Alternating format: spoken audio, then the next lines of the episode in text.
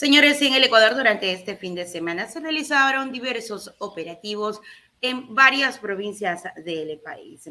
Uno de ellos lo realizó la policía del Ecuador. También se dio detalles de la detención de Don Jim, líder de la banda El Negro G en Esmeraldas. Inmediatamente nos vamos con el detalle de esta información y les estaremos detallando otras informaciones más acerca de operativos importantes que se han realizado en el país detalles de la detención de Don Jim, líder de la banda El Negro G en el cantón San Lorenzo de Esmeraldas. En el interior del domicilio se encontraron artefactos explosivos tipo granada, dos motocicletas y tres terminales móviles. Personal policial del distrito San Lorenzo realiza un allanamiento a un inmueble ubicado en la Carbonera, en el que habita el ciudadano, quien sería alias G, que es el cabecilla de una organización delincuencial que opera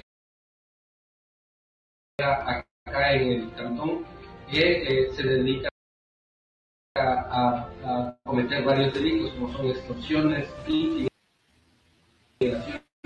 asesinatos. En el interior del domicilio se encontró un artefacto explosivo tipo granada, dos motocicletas y tres terminales móviles que serían los indicios asociativos a varios delitos. Eh, el ciudadano y eh, los indicios fueron puestos a orden de la autoridad competente. Estamos a la espera de la lista de calificación de operante. Policía Nacional trabajando siempre en beneficio de la ciudadanía.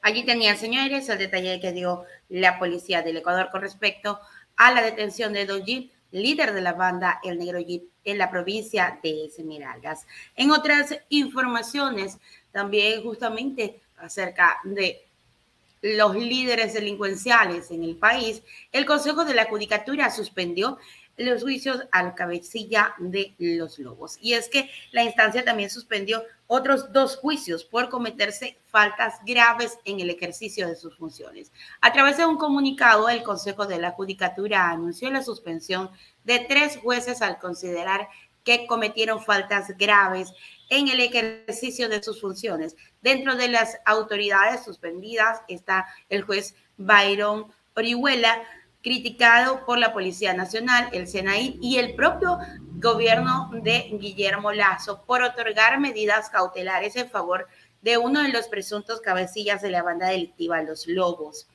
También en un boletín emitido por la Judicatura se informó la suspensión de los jueces Carlos M.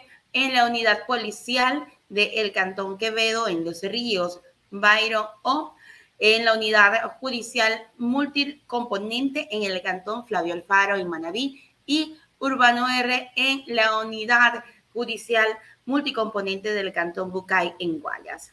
Detalla que la suspensión de los jueces se regirá a partir de la correspondiente notificación en un plazo de tres meses. En este tiempo, el Consejo de la Judicatura deberá resolver de forma motivada la situación de los servidores judiciales que fueron suspendidos, señores se siguen realizando suspensiones, la policía sigue realizando operativos con respecto a los temas de los cabecillas, sobre todo eh, temas de los cabecillas que se han estado dando en el país, mientras que a unos los están deteniendo, a otros los han estado poniendo en libertad, como en el caso de estos cabecillas de los lobos. Así que em, es parte de lo que tenemos para informarles. Sin embargo, ahora nos vamos a también Bolívar porque se abre una investigación por la detonación de un artefacto em, explosivo y es que el Ministerio Público detalló que la policía realizó el levantamiento de las pruebas para identificar a los responsables. La Fiscalía General del Estado informó que abrirá una investigación para determinar a los responsables de la detonación de un artefacto explosivo en la sede de la Federación de Organizaciones Campesinas e Indígenas en, de Bolívar específicamente. El hecho se registró en horas de la madrugada y tanto la policía como funcionarios de la fiscalía llegaron al lugar para recabar la evidencia e iniciar el proceso investigativo para identificar a los responsables.